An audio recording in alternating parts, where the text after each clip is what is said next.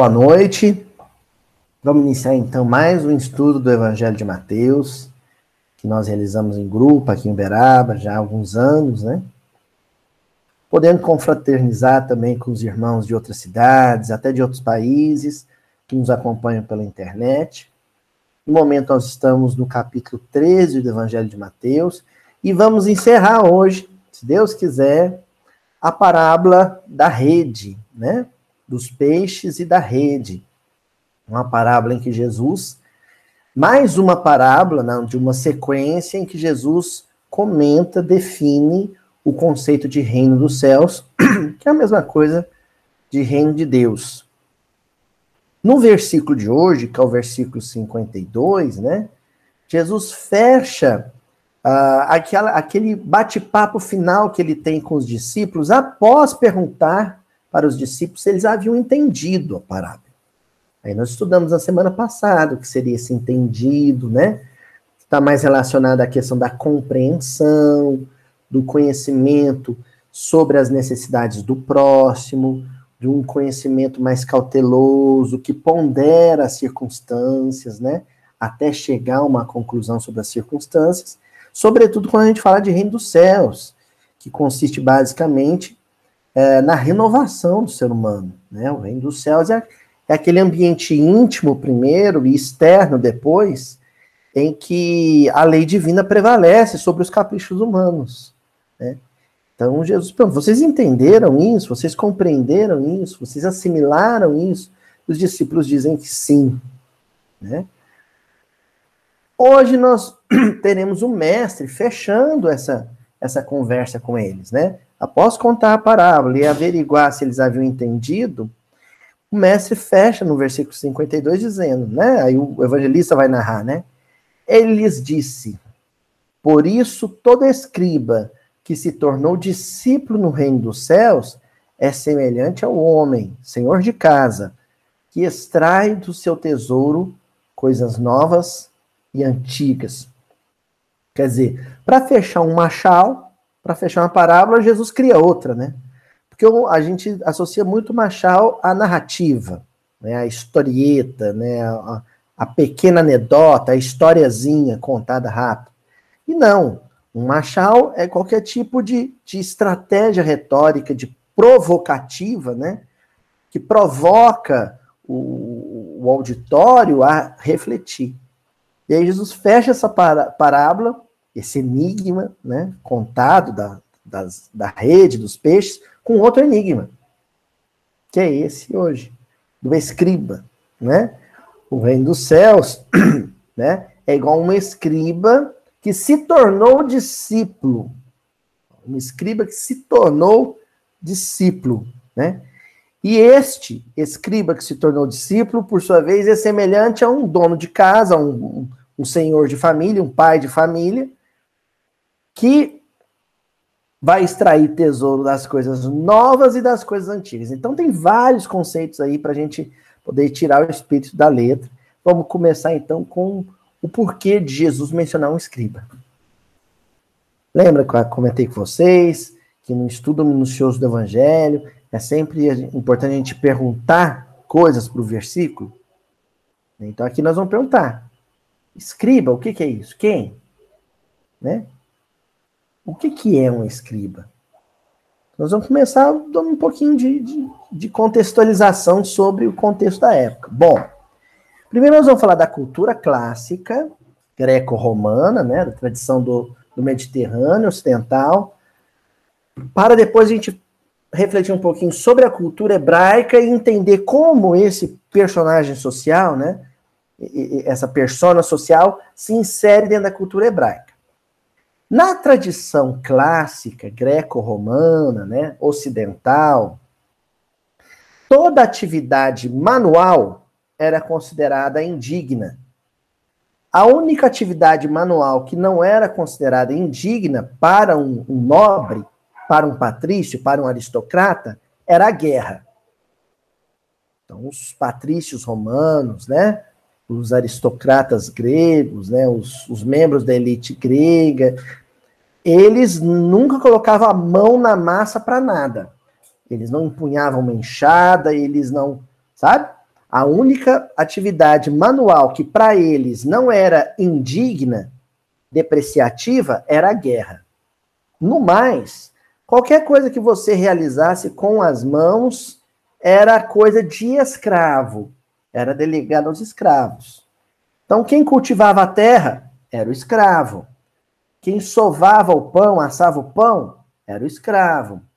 Quem prensava azeitona para fazer o azeite era o escravo. Né? Quem prensava o vinho para fazer a uva para fazer o vinho era o escravo. Todo trabalho de subsistência manual era atividade de escravo. Um, um, um, um, membro dessa elite, né, pensando em Roma, um patrício romano, nunca seria visto realizando uma atividade manual. Nunca. E dentro dessas atividades manuais, se inseria também a escrita. Então, se vocês me perguntarem assim, qual que era a classe culta, erudita, de muito conhecimento intelectual na Grécia Antiga? Ah, era a elite. Os eupátridas, né, os bem-nascidos. Mas eles não sabiam escrever. Sócrates, o filósofo, ou até sabiam, mas nunca escreviam. Então, Sócrates, Platão, Aristóteles, esses pensadores gregos todos, eles não escreveram seus livros. Eles apenas pensavam. Quem escrevia as ideias deles, quem colocava as, as ideias no pergaminho, era um escravo. Então, uma pessoa que nascesse livre, que tivesse posses, que tivesse cultura, essa pessoa não pegaria né, uma, uma caneta para escrever. Isso nunca ela faria. Certo? Então, quem escrevia, quem punha o registro do pensamento, era o escravo. Um governante, quando ele queria registrar uma batalha, ele ia ditar, relatar. O texto era a criação dele, mas quem registrava isso no, no papel, ou no pergaminho, no caso, era o escravo. Esse escravo escritor, esse escravo escrivão, esse escravo que sabia escrever e a função dele era botar no pergaminho o pensamento, a ideia dos seus senhores, ele era chamado de escriba. Isso na cultura ocidental. Ele era um escriba. Um escravo escriba. Bom, acontece que a cultura hebraica era uma cultura, até o cativeiro da Babilônia, é, majoritariamente oral. Todo aquele conhecimento, aquela sabedoria profunda que eles tinham sobre teologia, sobre religiosidade, sobre espiritualidade, era alguma coisa que era transmitida de pai para filho, de mestre para discípulo através da oralidade, através da fala. Mas com o cativeiro da Babilônia, né, a primeira diáspora, a presença forte da cultura persa, né, o povo começou a falar mais o aramaico de origem dos, que vinha dos arameus, né, do que propriamente o hebraico.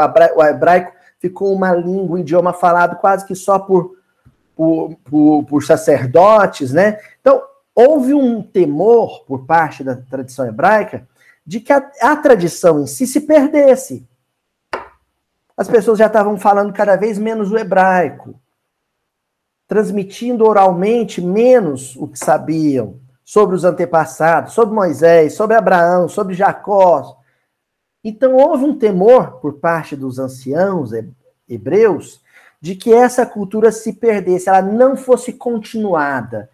E não fosse continuada porque não seria transmitida. Só tem um jeito da gente garantir que tudo que o nosso povo sabe seja conservado. Mesmo que as pessoas não gravem na, na memória. Como? Através da escrita. Então, os livros, né, o compêndio canônico que a gente conhece, né, os livros do Velho Testamento, eles começaram a ser escritos só com o cativeiro da Babilônia. Entendeu? Só ali que começam esses registros. Né? Uma preocupação em se colocar no papel essa tradição.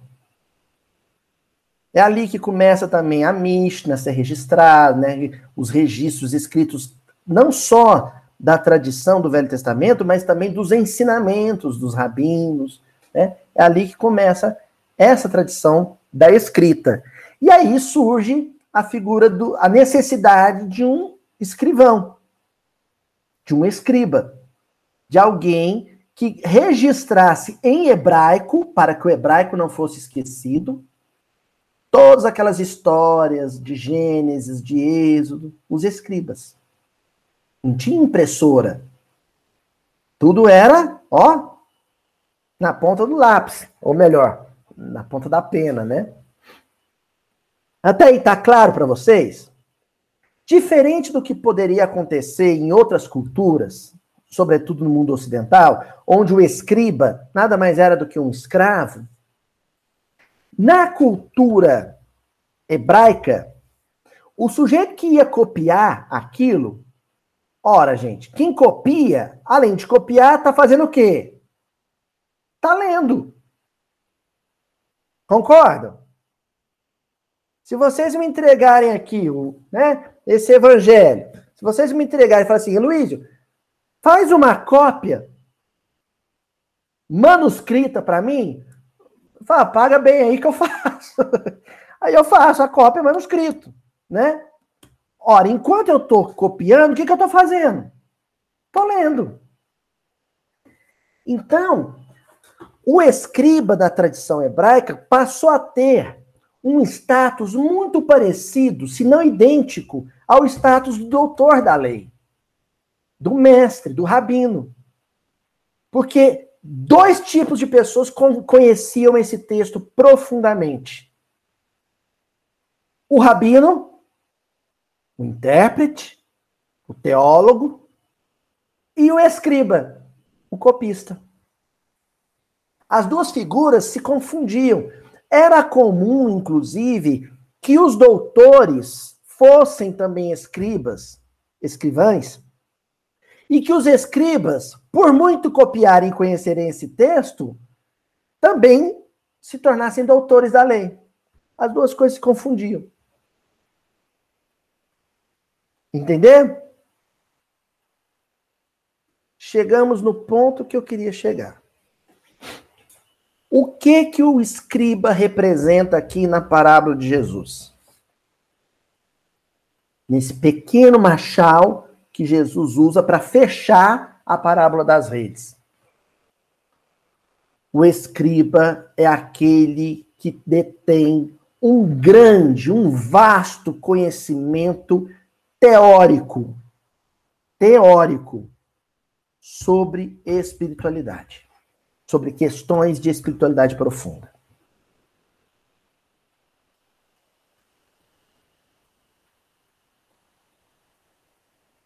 O escriba é aquele que possui um vasto conhecimento, um conhecimento enciclopédico, sabe?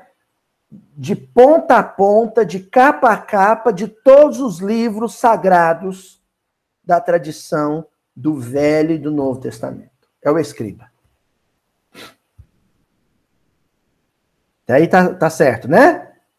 Bom, se eu disser para vocês que alguém no meio espírita já leu todos os, os 400 e tantos livros de Chico Xavier e toda a obra básica de Allan Kardec.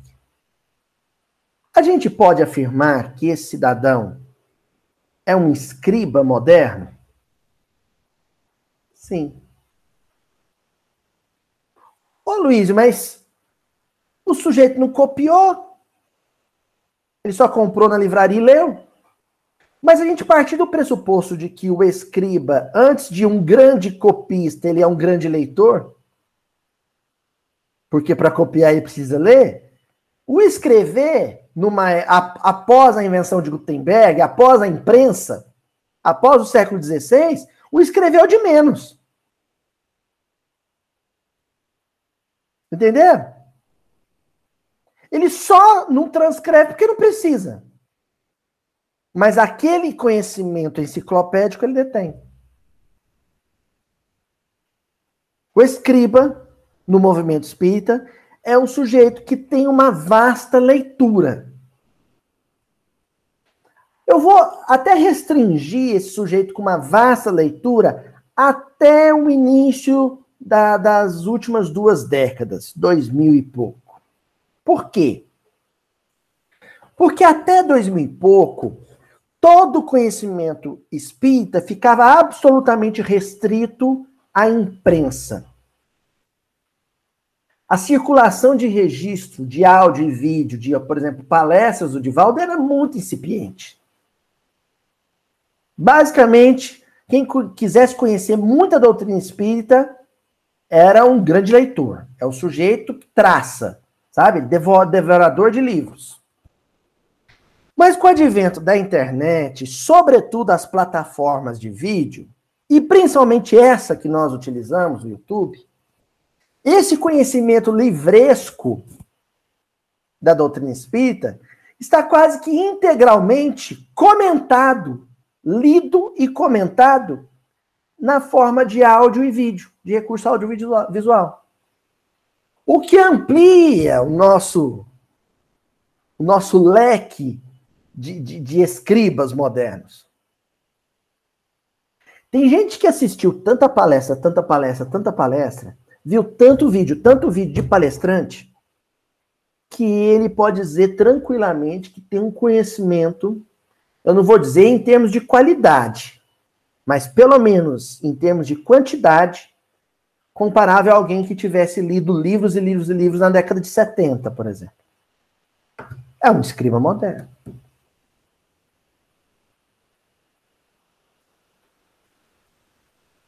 É o copista. Ele copia da tela para a memória. Ele copia do livro para a memória. O cérebro, capacidade mnemônica, né? a capacidade de memorização, é um grande HD onde a teoria espírita cristã, o conteúdo teórico informativo Está armazenado, está guardado. Esse é o escriba. E qual é o problema disso? Bom, existe um problema. Por isso que se tem um machal, se tem um enigma, é porque tem um problema aqui relacionado a isso. Para a gente descobrir qual que é o problema do sujeito que que se restringe, se limita, se conforma em ser apenas escriba, para descobrir esse problema, nós vamos ter que recorrer a Humberto Campos, né? Então, a, a palavra que nós estamos explorando agora é escriba. Nós vamos recorrer a Humberto Campos ao livro Contos e Apólogos, no capítulo 30. Olha o título da lição: O Escriba Enganado. O título da lição 30 do Contos e Apólogos é O Escriba Enganado. Então, de antemão, o título já nos diz uma coisa. É possível que nesse entusiasmo com o conhecimento teórico, com o armazenamento, o colecionamento de instrução teórica, o sujeito acabe se enganando acerca dos livros acerca do outro, acerca de si mesmo.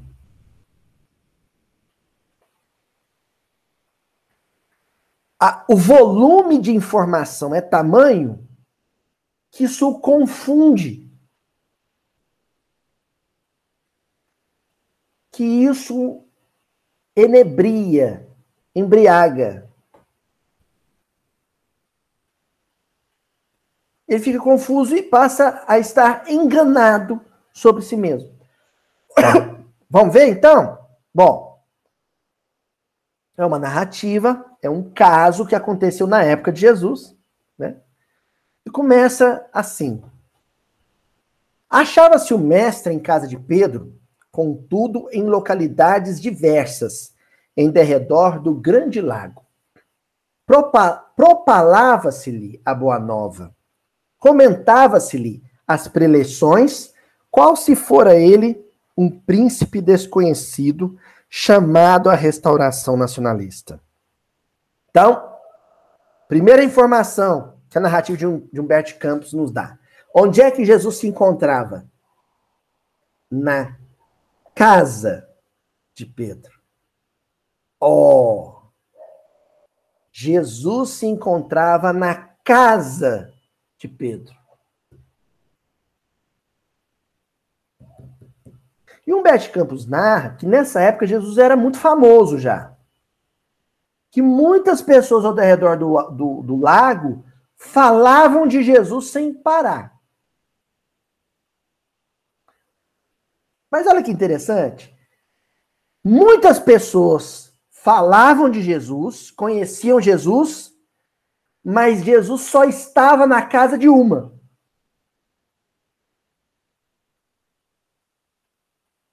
Muita gente gostava de Jesus, falava de Jesus, mas ele só estava, só se encontrava na casa de uma. Pedro. Pedro, que era um discípulo. Eita, essa figura é diferente. Jesus pode ser comentado, falado por toda a multidão mas ele só vai morar, ele só reside na casa mental do, de quem for discípulo.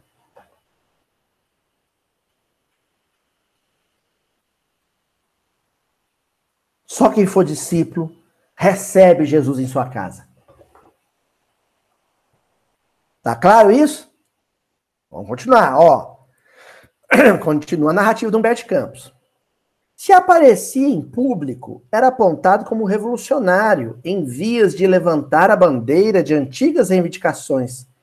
E quando no santuário doméstico recebia visitas corteses e indagadoras, não surgiam, no entanto, tão somente os que vinham consultá-lo acerca de princípios libertários, mas também os que, inflados de superioridade, vinham discutir os problemas da fé.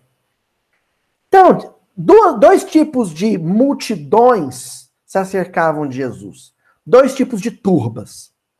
Aquela que admirava Jesus, mas estava enganada sobre o sentido da missão de Jesus, achavam que Jesus era só um reformista político, que Jesus veio para dar um golpe, para expulsar romano, uma visão pobre, né? E, e, distorcida da missão de Jesus. E existe um outro tipo, o tipo muito vaidoso, muito arrogante, que procurava Jesus só para ter um aval, só para Jesus assinar embaixo de um discurso que já estava pré-concebido na sua mente. O sujeito já estava com a ideia formada, cristalizada, sobre fé, sobre religiosidade, sobre espiritualidade. Ele não procurava Jesus para prender. Ele procurava Jesus só para Jesus dar o carimbo, para falar, ó, diga que eu estou certo. Vocês conhecem gente assim?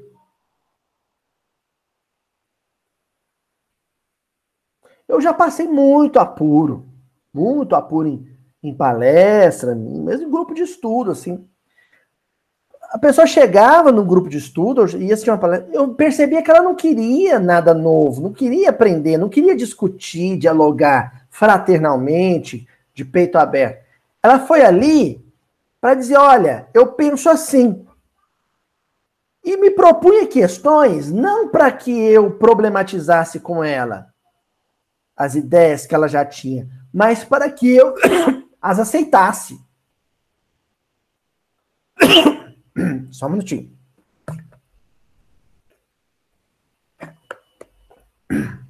Entenderam? Então a gente tem que tomar muito cuidado com o processo da, de desenvolvimento de uma natureza arrogante na nossa relação com os companheiros de estudo. Olha a palavra arrogância. De onde ela vem, né? A é um prefixo de negação, um prefixo latino de negação. Rogância vem de rogar. Aquele que não roga. Aquele que não pede. Quem que é o sujeito que nunca pede? É aquele autossuficiente que acha que não precisa pedir. Que já se basta. O arrogante é aquele que nunca vai estender a mão e dizer: Você tem algo para me oferecer? Eu preciso de você. Eu quero aprender com você. Ele não faz isso. Porque ele acha que já. Não, já estou preenchido. Eu já me basto. Então ele não roga. Arrogante é aquele que não roga, é aquele que não pede. É o arrogante. Muita gente procura a doutrina espírita sem rogar nada. Chega e fala assim: não, vim só para doar. eu vim só para oferecer o que eu já sei. Eu não tenho nada para receber da doutrina espírita. E nem dos meus companheiros. É o arrogante. Aí, continua Humberto de Campos. Foi assim que o escriba Datã se acercou familiarmente dele, sobraçando rolos volumosos e guardando ares de mistério na palavra sigilosa e malevolente. Fez solene preliminar explicando os motivos de sua vinda. Estudara muitíssimo, conhecia o drama de Israel desde os primórdios. Então vamos lá. Primeiro que aqui tem uma referência bíblica. Olha quanto a literatura do Humberto Campos é genial. Aqui tem uma refer referência bíblica. Sempre, vou dar uma dica de estudo para pessoal de tem outros NEPs, né, outros grupos de estudo evangélico, dá uma dica de estudo. Humberto Campos não escolhe nome de personagem à toa. Se for uma, uma, uma narrativa, portanto, bíblica, principalmente bíblica, como essa, que se passa no tempo em que Jesus viveu entre nós, dá uma procurada no sentido do nome. Quem é Natan? Ou, perdão, quem é Datã? Tem algum Datã na Bíblia? É um nome hebraico. Humberto Campos criou. Ou recriou. Ou ele pegou uma história que ele ouviu no plano espiritual e deu um, né, um perfume de literatura, ou ele inventou mesmo. Tem muita história que ele inventa. De qualquer forma, esse nome não está ali à toa. Datan. Para você saber quem é Datan, e aí é importante você estudar Velho Testamento também, você tem que ir lá em Números, capítulo 16, versículos de 1 a 40. Vai narrar lá a história. Onde o tal do Datan está metido. Não é o Datan que foi procurar Jesus. Tá? Existe um Datan no Velho Testamento existe esse escriba aqui que foi procurar Jesus, da história no Bert Campos. Agora, esse nome, Datan, na história no Bert Campos, aparece certamente fazendo alguma referência, como um hiper, hiperlink, né? Assim que se chama? Hiperlink. Viu, Ana Clara? É como se um Bert Campos dissesse assim, ó, para você entender melhor o meu Datan, vai lá e lê sobre o Datã do Velho Testamento. Quem que é o Datã do Velho Testamento? Vocês se lembram que quando Moisés sai do Egito com o povo de Israel e se dirige à terra prometida, né, a Palestina, no caminho ocorre ali um, um estranhamento, uma espécie de uma insurreição, uma rebelião do povo contra Moisés. Que as condições no deserto eram as pérrimas, né? Eram áridas, né? Pouca comida, quase nenhuma água. Então o povo começa a revoltar com Moisés. Fala assim: ó, lá no Egito a gente comia melhorzinho. Você tirou a gente do Egito para passar fome aqui no deserto, é? Sempre tem o sujeito que põe lenha na fogueira, né? Tem o sujeito que insufla, né, que é, incita o povo contra a liderança, no caso de Moisés. E dentre esses líderes raivosos estava o Datã. Então, o Datã, o nome Datã aqui representa aquele que representa a separatividade. Aquele que vem para desunir, aquele que vem para desarmonizar, para separar, para promover uma cisão, um racha no grupo. Entendendo? Essa é uma característica própria dos escribas. Muito conhecimento teórico, muita literatura lida, muita informação, instrução acumulada, mas um uso equivocado desse conhecimento. Usa esse conhecimento, usa essa autoridade que ele passa a ter junto aos demais para promover cisma, desunião, rivalidade, dissensão.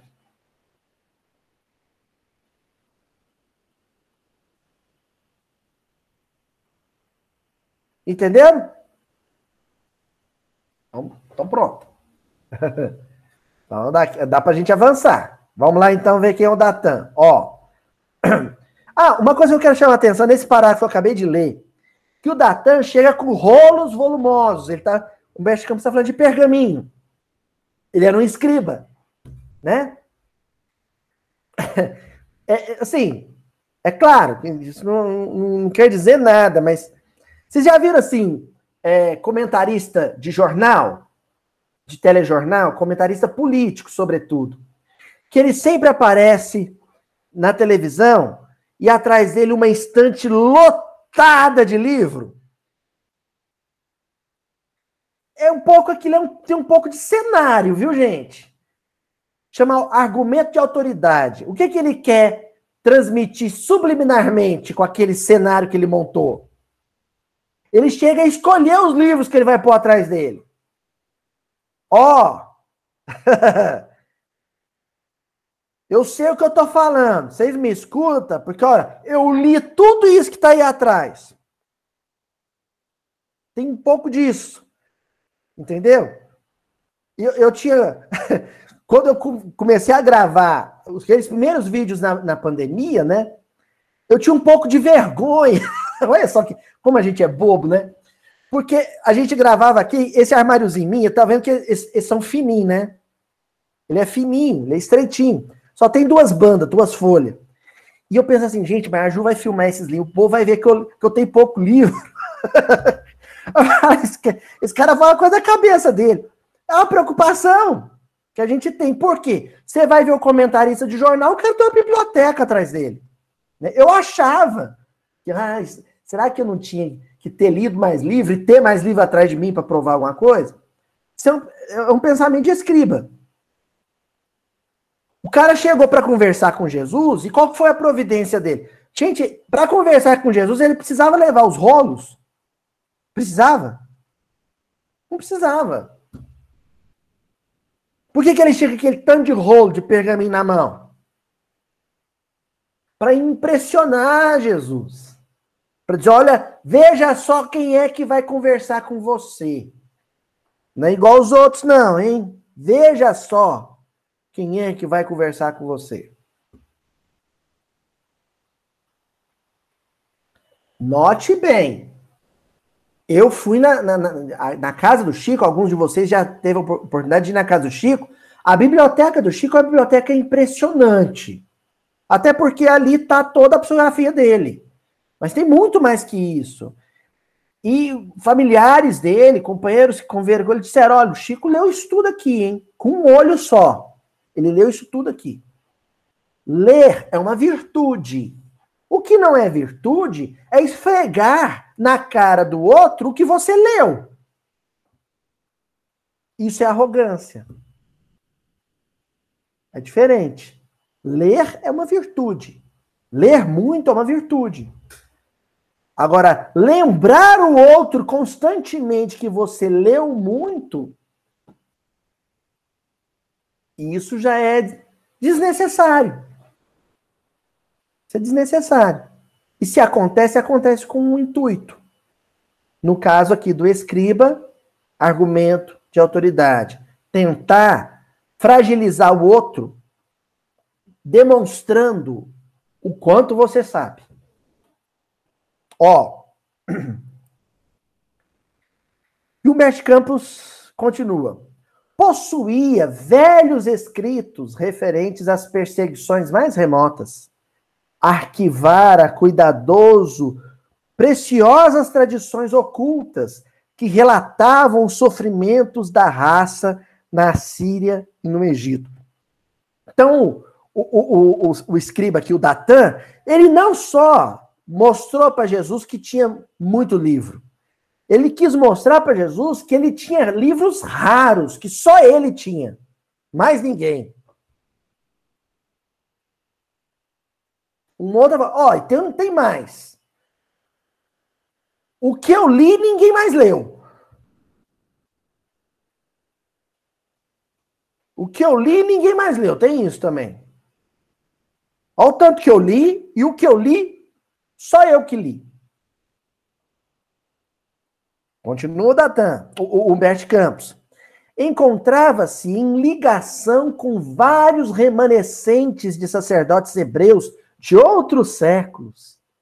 Discutia douto e perspicaz sobre o passado de Moisés e Arão na pátria dos faraós e recolhera conhecimentos novos com respeito à terra da promissão.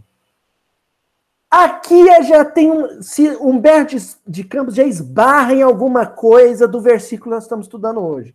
Porque o tal do Datan diz: olha, eu tenho li tudo que é tradição, tudo que é antigo, mas também tenho conhecimentos que são novos, que são de vanguarda, são novidades, às quais eu já tive acesso.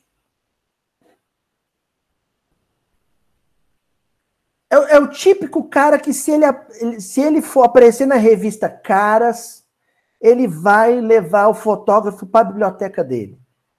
Vai mostrar a biblioteca dele. É o típico, né? É, é, é a biblioteca ostentação, vamos dizer assim. Biblioteca ostentação.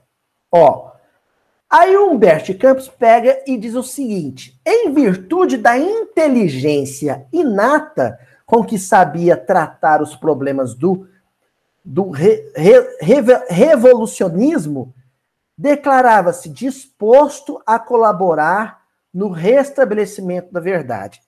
Olha a arrogância. Ele não procurou Jesus para rogar, para pedir. Ele procurou Jesus para oferecer. Imagina, imagina, o sujeito chega para Jesus e fala assim: Olha, eu vim aqui porque você precisa de mim.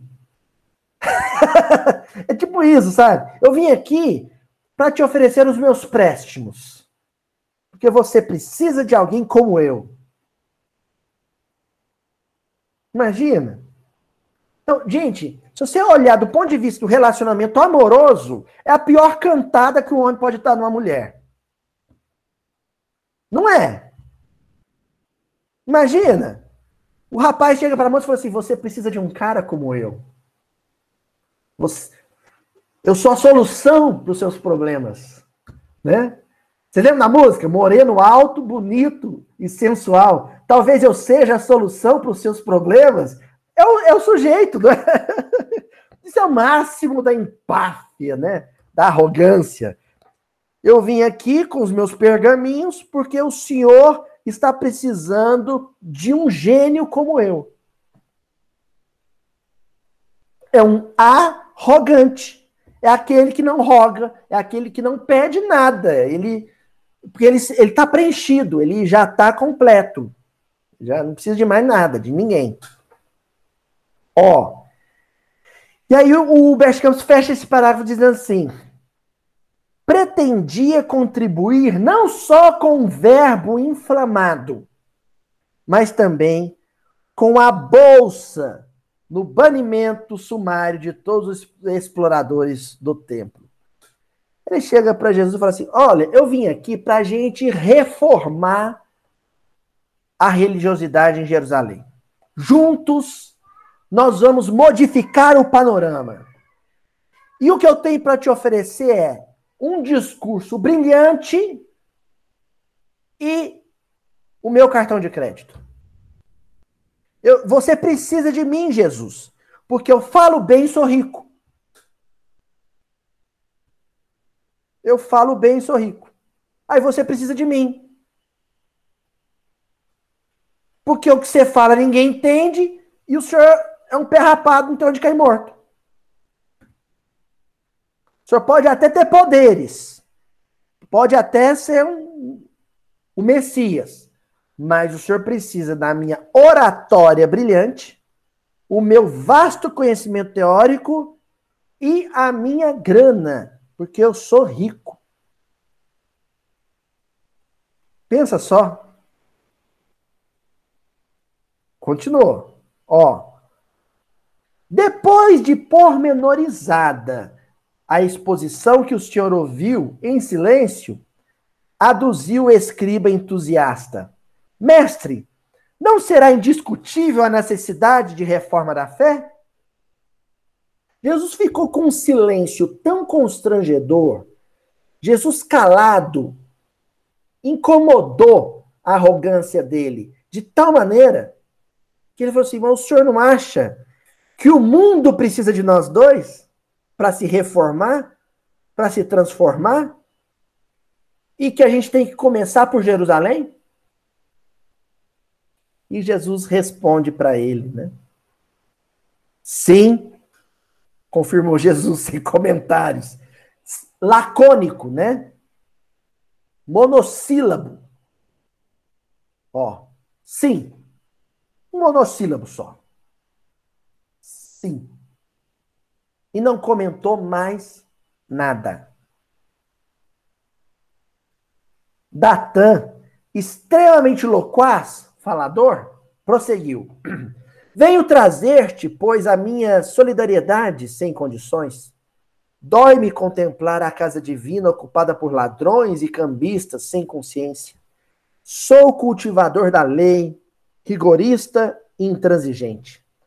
Tenho o Levítico de Cor, para evitar o contato de pessoas e alimentos imundos. Cumpro as minhas obrigações e não suporto a presença de quantos dilapidam o altar sob pretexto de protegê-lo. Quando Natan viu que não teve impacto em Jesus ele falar bem de si, falar muito bem de si mesmo, bom, se não funcionou eu falar, elogiar a mim mesmo, eu vou falar mal dos outros. Típica estratégia, né? Você começa a falar de si, falar de si, aí percebe que isso cria um mal-estar, que não colou, aí você começa a falar mal dos outros, né? Aí você tenta a adesão do auditório, dizendo: olha, eu não só sou bom, eu sou muito melhor que os demais. Eu sou muito bom e os outros são muito ruins. Eu sou muito bom e os outros são muito ruins. tipo quando o casal briga, dona Cíntia, casal briga, começa a brigar. Aí a mulher começa a falar o quanto ela é uma boa dona de casa.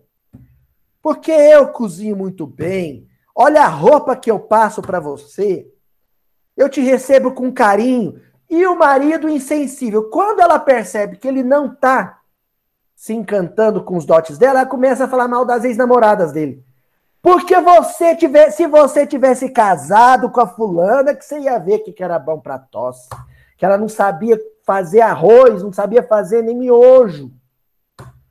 Ainda bem que você casou comigo, porque aí você se engrandece e diminui o outro, o concorrente. O Datan começa a fazer isso. Começa a fazer exatamente isso. fixou a expressão colérica no olhar de raposa ferida.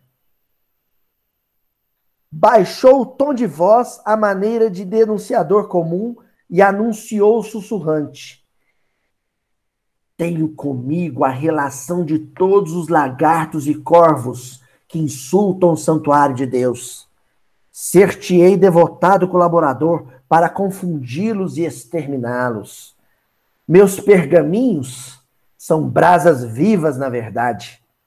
Conheço os que roubam do povo miserável a benefício dos próprios romanos que nos dominam. O templo está cheio de rapinagem. Há feras em forma humana que ali devoram as riquezas do Senhor, lendo textos sagrados.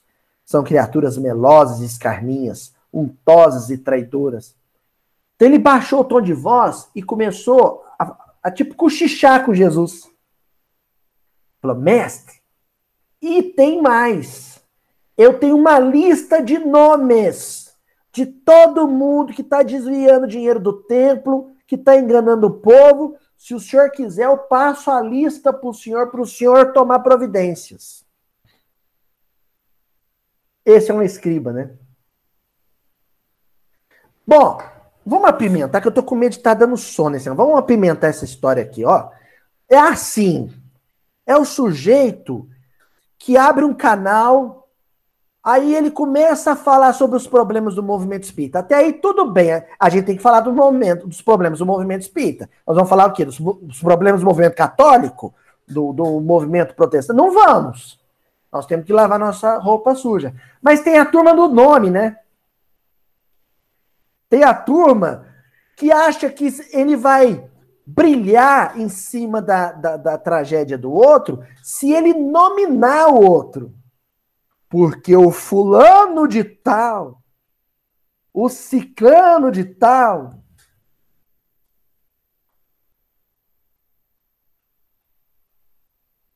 Gente, nem André Luiz, que tinha autoridade para fazer isso, o fez.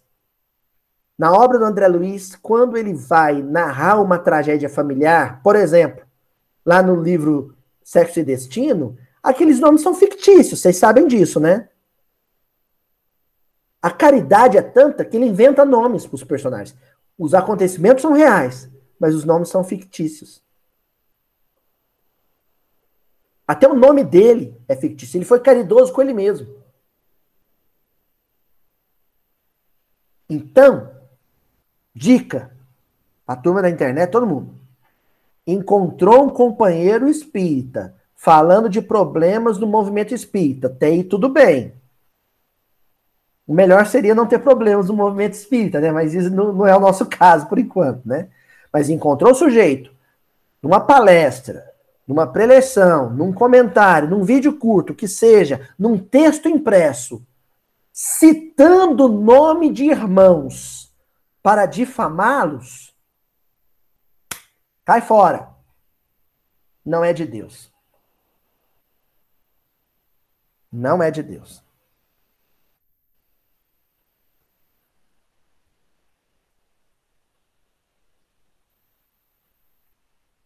Só uma pausa dramática só para a gente pensar sobre isso. E ele começa, né? Ele diz assim: Vejamos pequena galeria de criminosos que de imediato precisamos conter.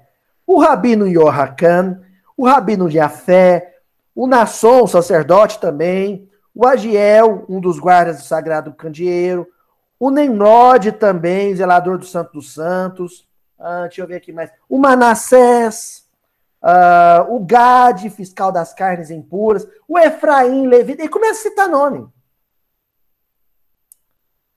Ó, tem uma turmanzinha lá em Uberaba que eles fazem um estudo esquisito, fica estudando Bíblia, um tal de Adelmo, Joana, tem, tem um Aloysio, um gordinho perturbadinho da cabeça que fica falando de Bíblia, movimento espírita, tem a, a, a, a Lei também, a, a Djelma e o, o Valdir, tem, e começa a citar nomes. Vocês imaginam o tédio de Jesus escutando esse sujeito xarope?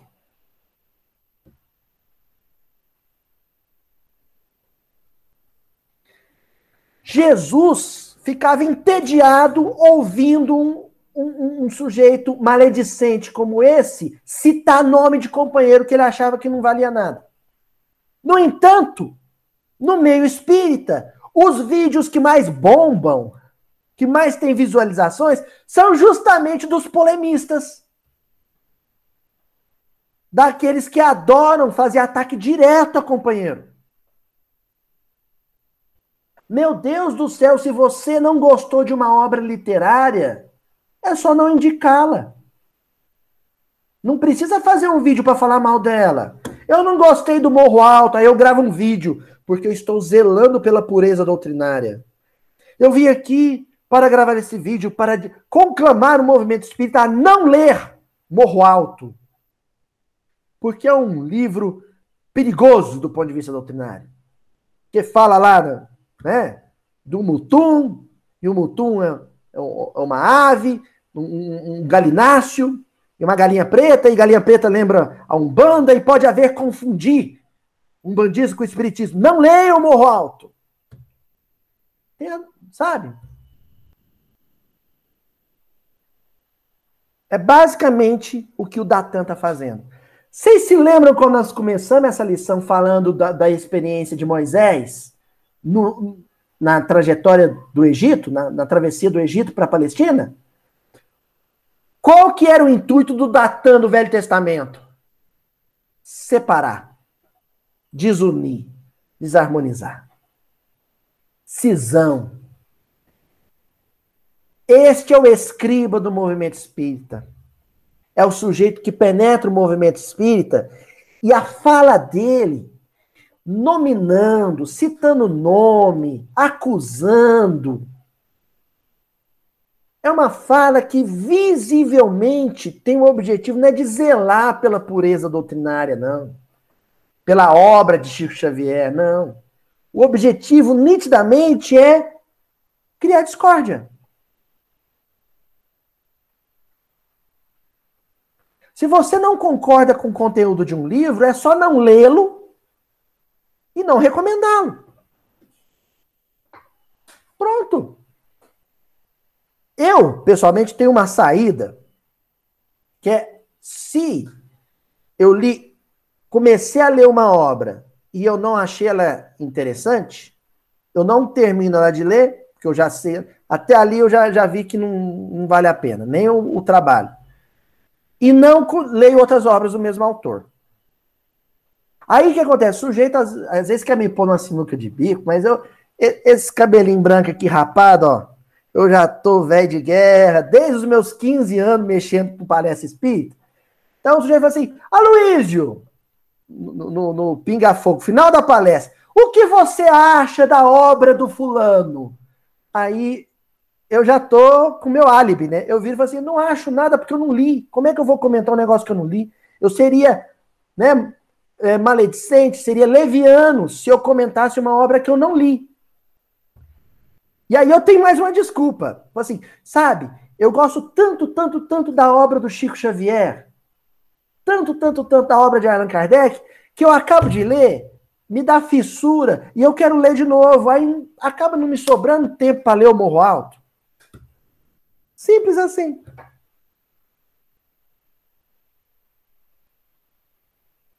saí bem. Dei uma boa sugestão de leitura, a obra de Chico Xavier, a obra básica de Allan Kardec, e sem falar mal da obra de ninguém.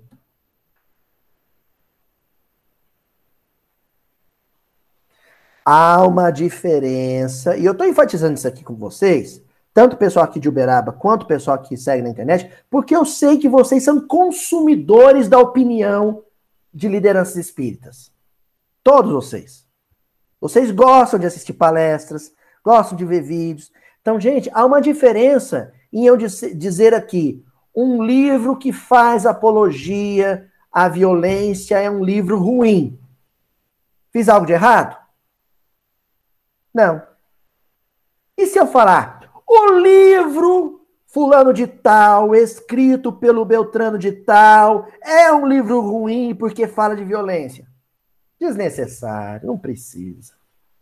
Não tem necessidade de fazer isso. É ruim, é desagradável fazer isso. Certo?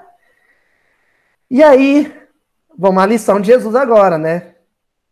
Reparando, porém, que Jesus se mantinha mudo, o interlocutor interrompeu-se, fixou-o com desapontamento e concluiu: Senhor, aceita-me no ministério, estou pronto. Informaram-me de que te, te dispões a fundar um novo reino e uma nova ordem. Auxiliar-te-ei a massacrar os impostores, renovaremos a crença de nosso povo. Isso não é postura de discípulo, de cristão. O objetivo dele é ajudar Jesus a massacrar pessoas, a destruir reputações.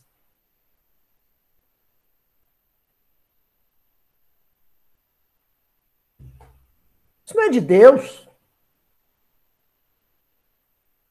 A prova é a resposta de Jesus para ele. Segue Humberto Campos. Mas Jesus, sorrindo agora, compassivo e triste. Jesus sorriu compassivo e triste. Nossa! Jesus deu um sorriso triste.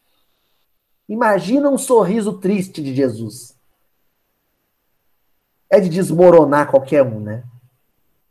Um sorriso triste. Então, para os escribas modernos do movimento espírita, quando espalha a dissensão, o ódio, sabe? Brigando com os companheiros para discutir se o Chico é a reencarnação de um ou de outro. Pelo amor de Deus.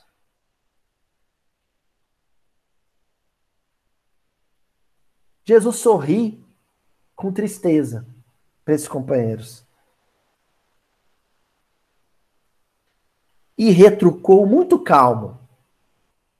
Tatã, equivocaste naturalmente, qual acontece a muitos outros.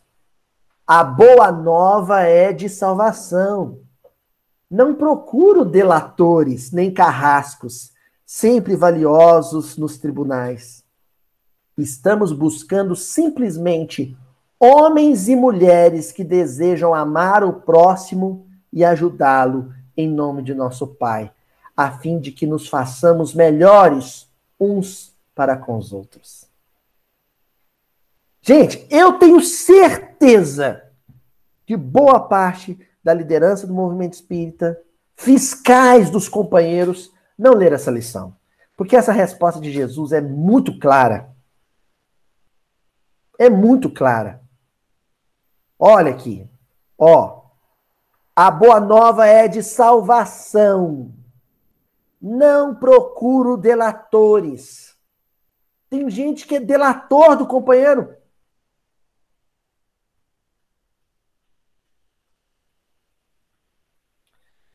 Nem carrascos, que coisa maravilhosa, nem carrascos. Estamos buscando simplesmente homens e mulheres que desejam amar. Para erguer o reino dos céus, Jesus não precisa só de escribas, ele precisa de escribas discípulos. Porque se o sujeito for só escriba, e não for discípulo de Jesus, ele vai achar uma utilidade daninha, nociva para o conhecimento teórico que ele tem.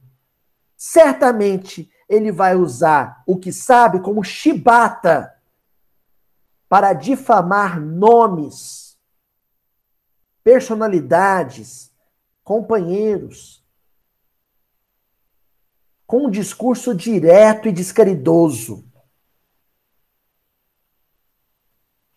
Agora, se ele for um escriba discípulo, um discípulo só sabe usar conhecimento teórico, instrução, informação doutrinária, religiosa, para um único fim: melhorar-se. E se for para comentar, ele vai comentar o mal com L. Não o mal com U. Há uma diferença entre mal com a letra L no final e mal com a letra U. Ele comenta erros, não quem erra. Para falar de um equívoco, ele não precisa falar do equivocado.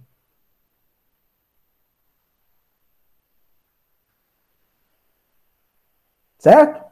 Nós vamos fazer o seguinte.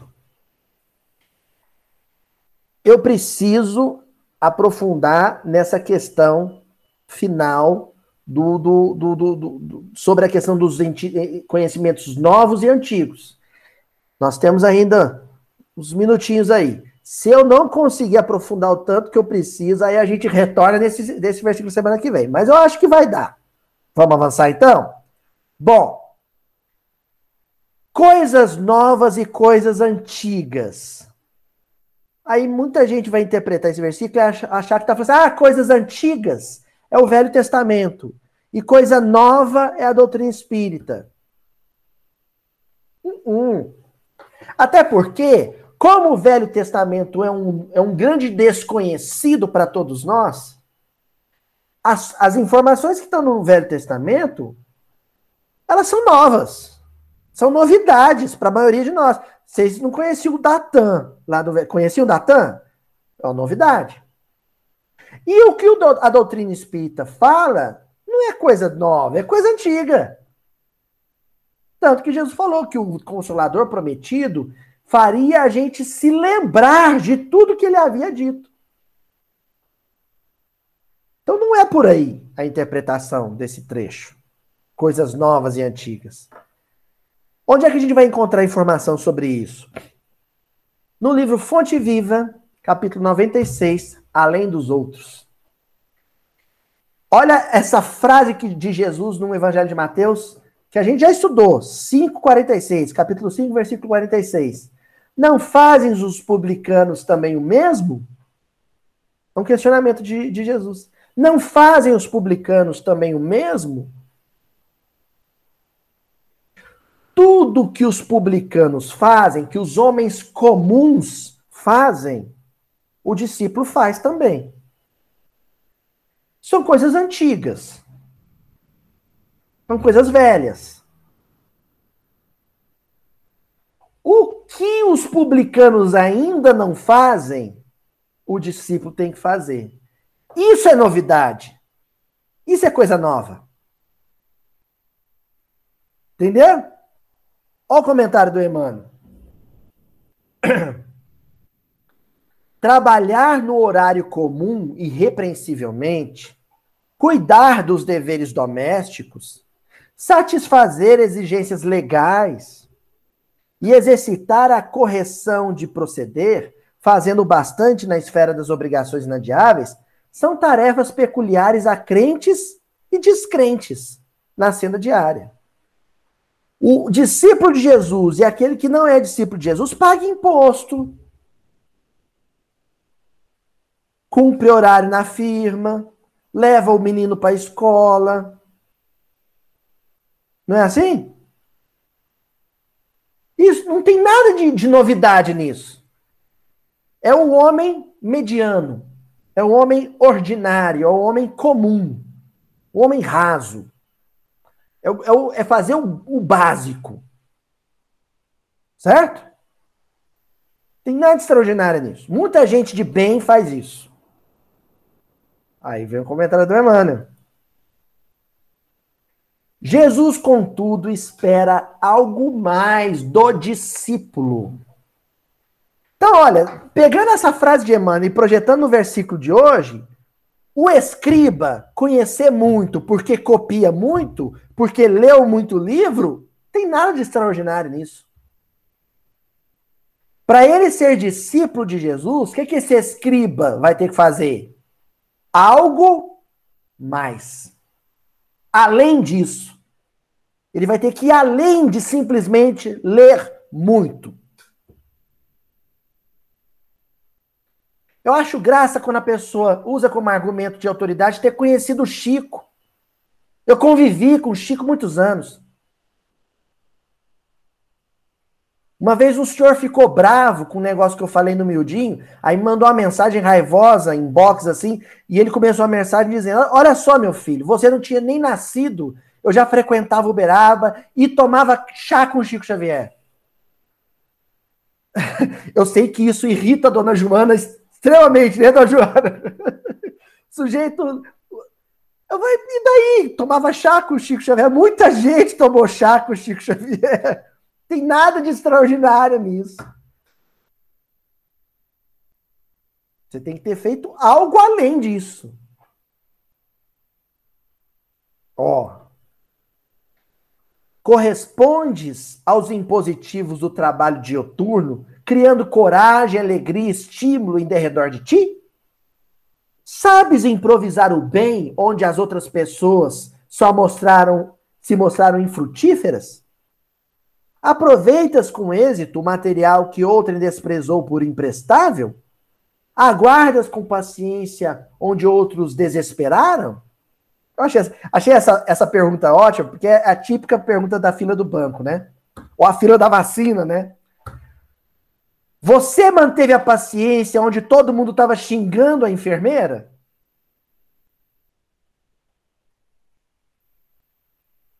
Se você foi paciente na fila da vacina, onde todo mundo xingava o presidente e o prefeito, então você fez algo mais. Você não é só um conhecedor de livros. Você não é só um escriba, você é um escriba discípulo. Você faz o que Jesus faria. Que dás de ti mesmo no ministério da caridade? Porque se a única coisa que você tem para dar é instrução, você só fez metade do serviço. Porque a ordem é: amai-vos e instruí-vos. A parte do amor, que é a mais difícil, você não deu. Você ficou só com a parte fácil.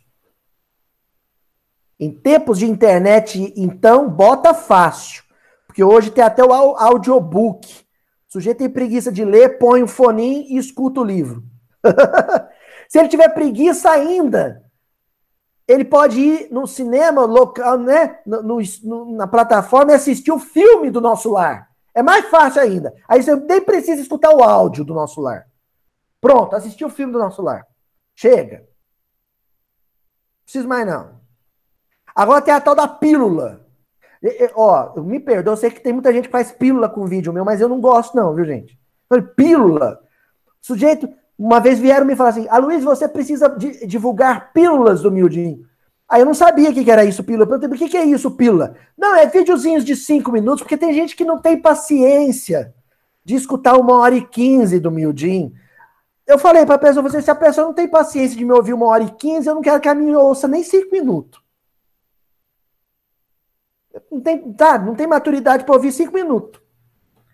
Até porque vão cortar aquelas horas que eu dou os ataques de dor, ainda vai pegar mal para mim. Só isso tem para oferecer é conhecimento? Isso é muito fácil. Você aprende com pílula de cinco minutos. Muito pouco. Ó, o que, que é ir além, ou algo mais? O homem vulgar de muitos milênios para cá vem comendo e bebendo, dormindo e agindo sem diferenças fundamentais na ordem coletiva. De 20 séculos a esta parte, todavia, a abençoada luz resplandece na terra com os ensinamentos do Cristo, convidando-nos a escalar os cimos da espiritualidade superior. Nem todos a percebem ainda, não obstante envolver a todos. Mas, para quantos se felicitam em suas bênçãos extraordinárias, surge o desafio do Mestre. O desafio do Mestre, indagando sobre o que de extraordinário estamos fazendo. Extraordinário. Ordinário é o comum. Extraordinário é o fora do comum. É o incomum. Conhecer Jesus Cristo, o mundo inteiro conhece. Joga a palavra Jesus no Google para vocês verem. Milhares, milhões de ocorrências. Todo mundo conhece. É uma, é uma, é uma sociedade de escribas. Como todo mundo tem o Google nas mãos, na palma das mãos, né? Não tem, meu celular não está aqui. Tem o, o Google na palma das mãos, todo mundo pode saber, né? Você não precisa nem digitar. É só você falar assim, ó, ensinar para vocês, falar assim, ok, Google, Evangelho de Mateus, vai vir tudo. Vai vir os duzentos e tantos mil din na hora. Ok, Google. Caridade. Jesus não quer saber se o evangelho está na palma da nossa mão. Ele quer saber se o evangelho está no nosso coração. É isso. Até semana que vem. Deu para encerrar o versículo. Semana que vem, próxima passagem. Abração, gente.